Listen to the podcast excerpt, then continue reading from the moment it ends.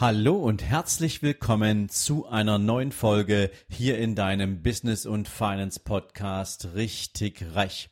Heute gibt's für dich einen Business-Tipp.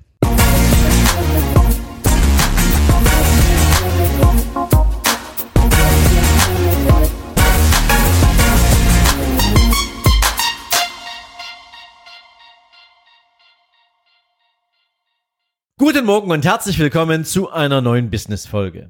Und heute geht es primär um deine Aufgabe als Arbeitgeber, als Unternehmer, wenn du dich in diesem Markt gegenüber deinem Wettbewerb im Kampf um die besten Mitarbeiterinnen und Mitarbeiter durchsetzen möchtest. Ja, du hast mich richtig verstanden, wenn du dich gegenüber deinen Wettbewerbern durchsetzen möchtest.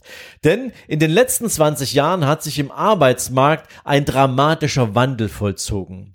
Während noch früher ein Auszubildender oder eine Fachkraft sich bei dir im Unternehmen bewerben musste und du die Auswahl zwischen verschiedenen Arbeitnehmern hattest, ist es heute genau umgekehrt. Heute ist es eher so, dass du als Arbeitgeber für einen potenziellen Angestellten attraktiv sein musst. Und deswegen möchte ich dir heute aus dieser Perspektive heraus mal ein paar Ideen mitgeben, wie du das anstellen kannst. Denn schon längst ist diese Zeit vorbei, wo auch Arbeitnehmer sich ausschließlich über das Gehalt bei einem Arbeitgeber definieren. Es interessiert interessiert nicht mehr so sehr, ob du 100 Euro mehr oder 100 Euro weniger bekommst, sondern vielmehr schauen sich Arbeitnehmer heute auch das sonstige Umfeld des künftigen Arbeitgebers an. Und es gibt da sogenannte Company Benefits. Das heißt, Dinge, die du für deine Mitarbeiter als Arbeitgeber tun kannst,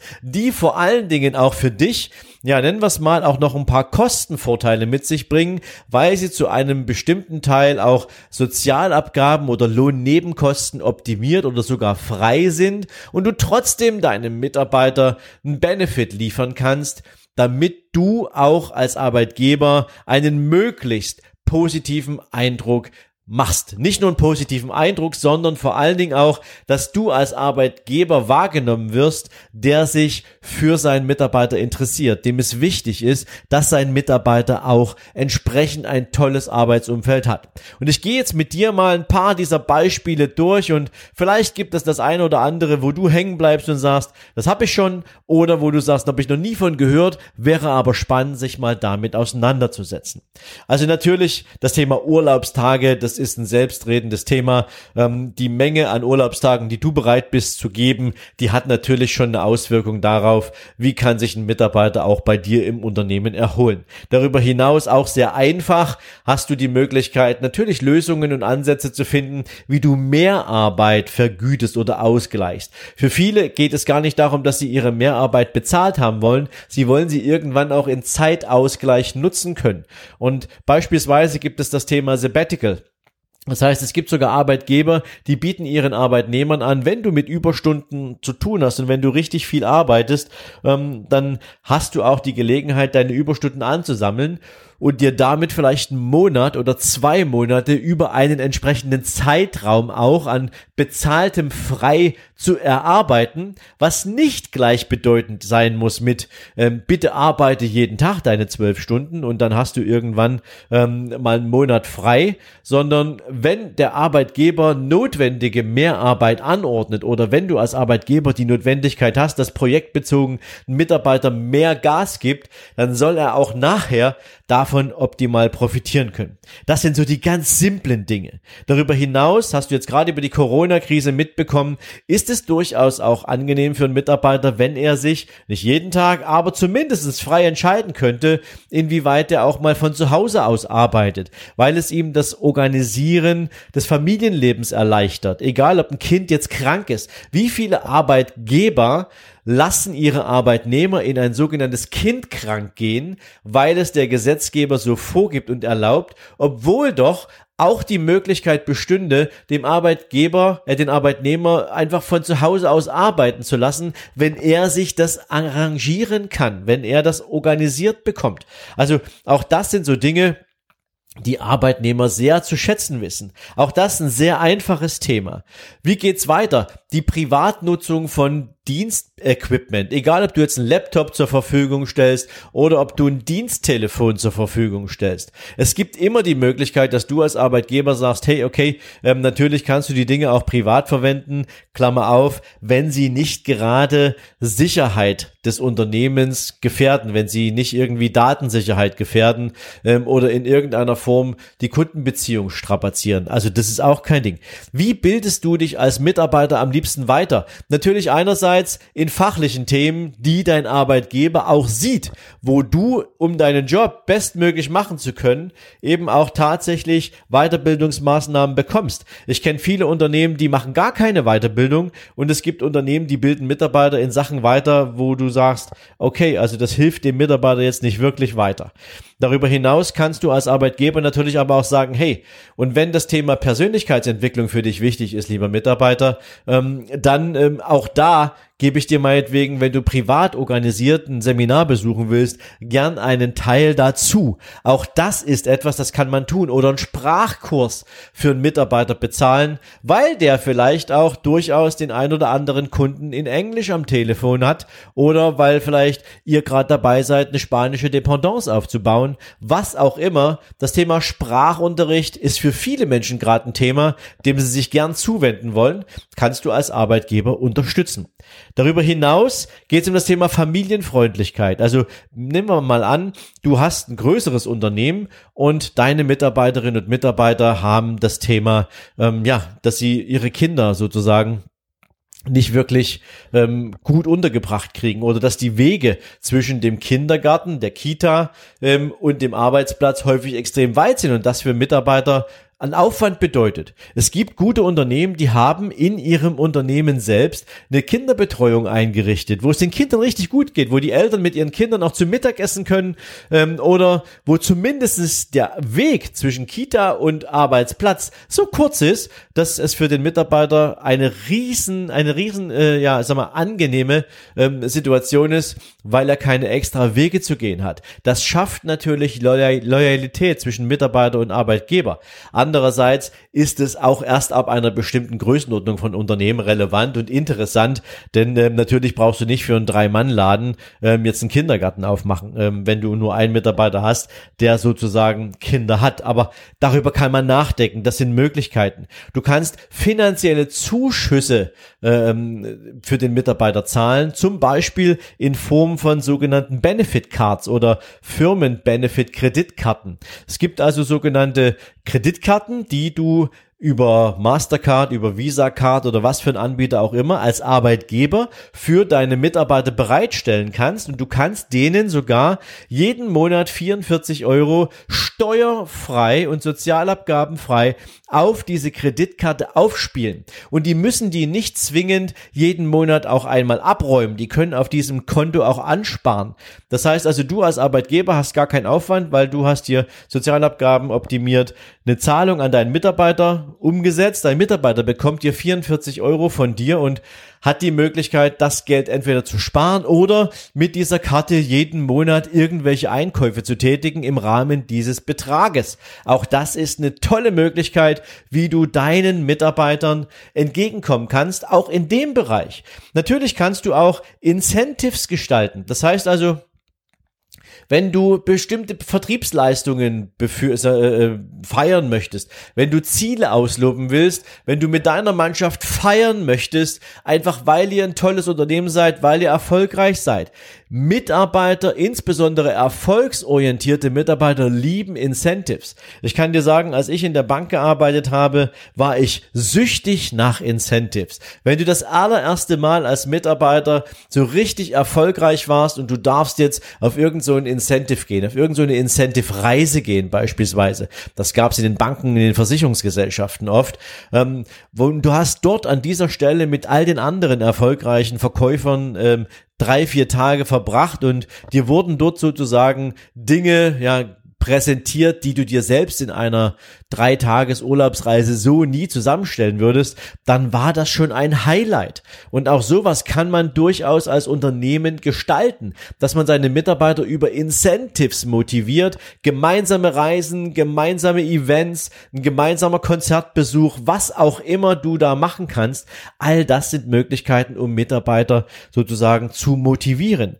Darüber hinaus ist zwar schon ziemlich alt das Modell, neben dieser Benefit Card mit den 44 Euro hast du natürlich auch die Möglichkeit, deinen Mitarbeitern sogenannte vermögenswirksame Leistungen zu zahlen, die sie dann zum Ansparen beispielsweise in einem Aktiensparplan nutzen können wo du deinem Mitarbeiter praktisch jeden Monat 40 Euro aufs, aufs Gehalt obendrauf zahlst.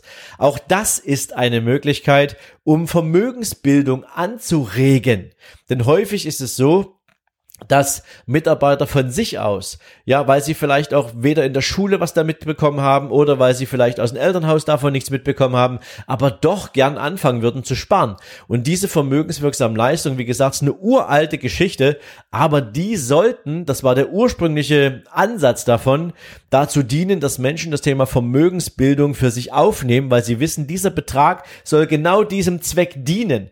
Daher gab es auch Vergünstigungen von staatlicher Seite mit Sonderprämien und Sperrfristen, damit du eben auch über einen längeren Zeitraum Geld zur Seite packst. Auch das ist also eine Möglichkeit. Darüber hinaus kannst du betriebliche Altersvorsorge für deine Mitarbeiter organisieren. By the way, das ist etwas, was du als Arbeitgeber für deine Mitarbeiter sowieso anbieten musst. Dafür gibt es eine gesetzliche Grundlage. Allerdings ist es häufig so, dass normalerweise der Arbeitgeber keine Rahmenverträge mit irgendeinem Anbieter schließen muss.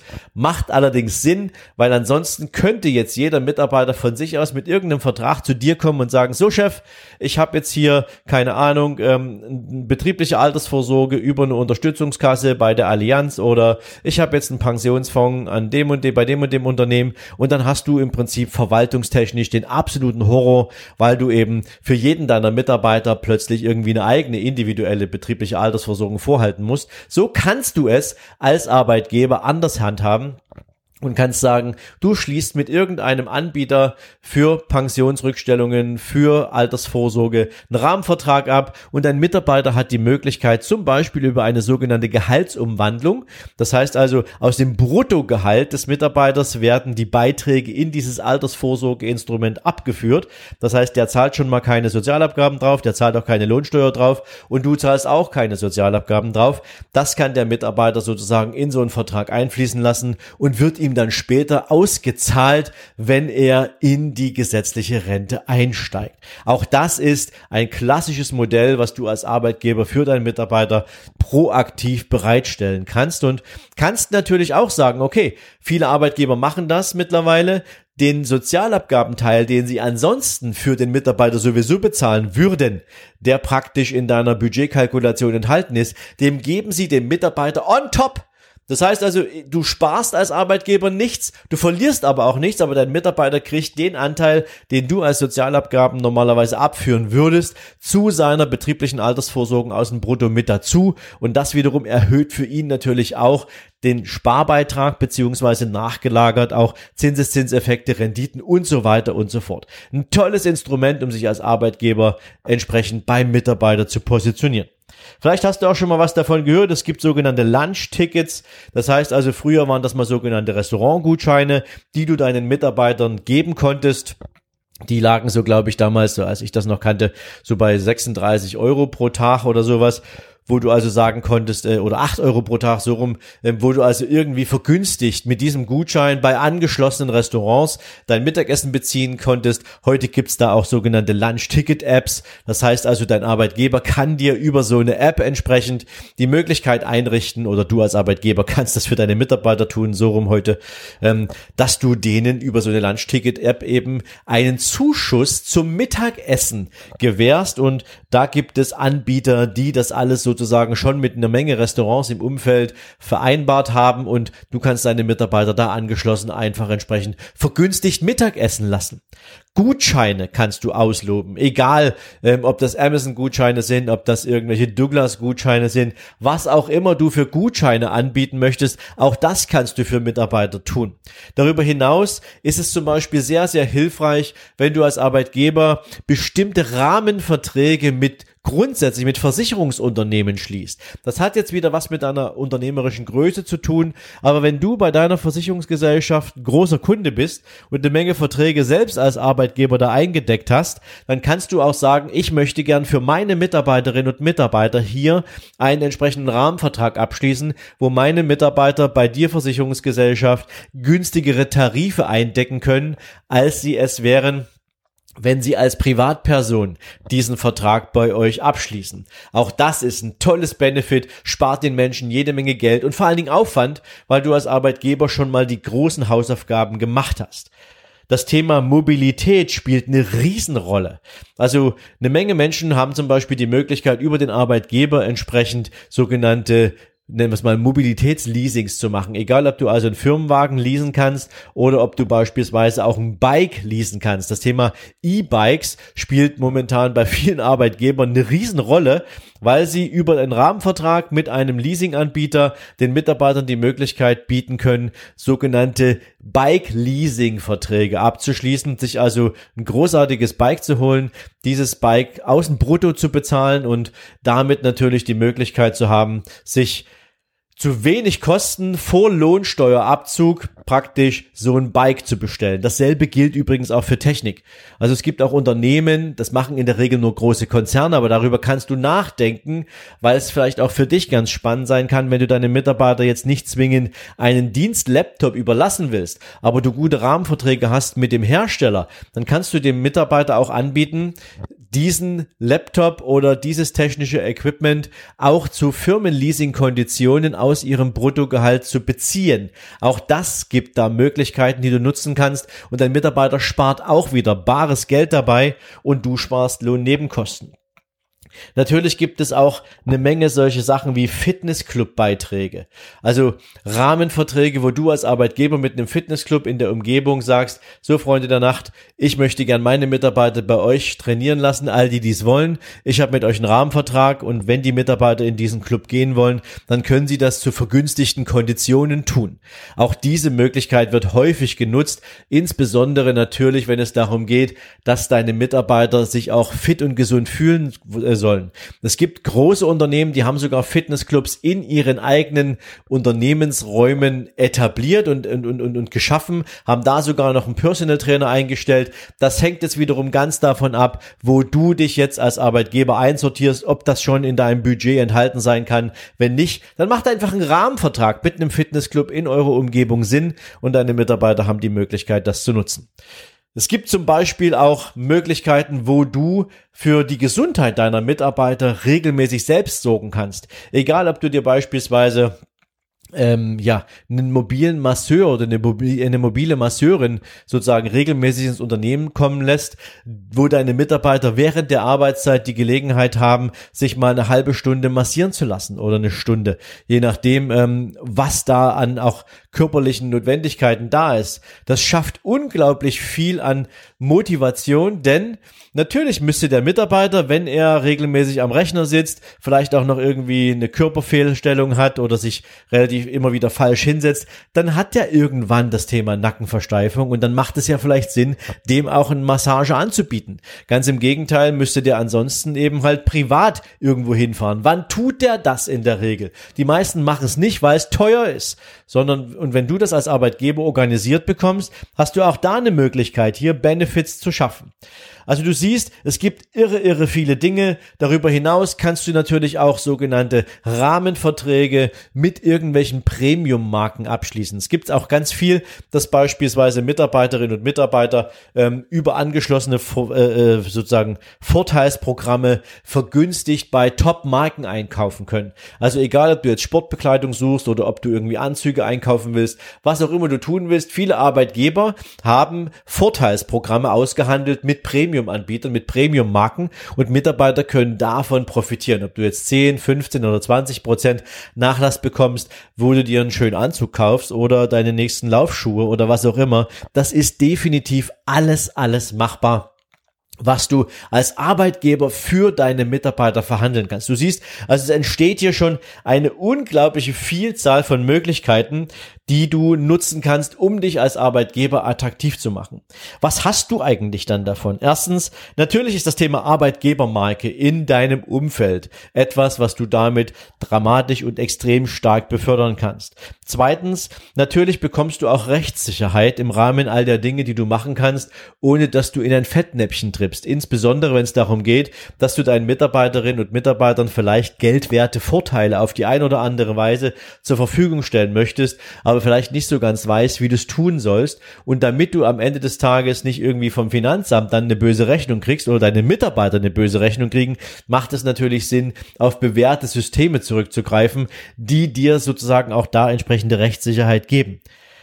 Wenn du sowas machst, solche Programme für deine Mitarbeiter installierst, ähm, dann sorgt das natürlich auch dafür, dass du dir von vornherein irgendwelches Verwaltungsdurcheinander vom Hals hältst. Erinner dich kurz an, als ich sagte, das Thema ähm, betriebliche Altersvorsorgung. Wenn jeder Mitarbeiter mit seinem eigenen Vertrag, mit einem eigenen, ich sag mal, Anbieter kommt, dann wirst du verrückt. Das musst du das alles verwalten. Da brauchst du einen eigenen Mitarbeiter nur dafür.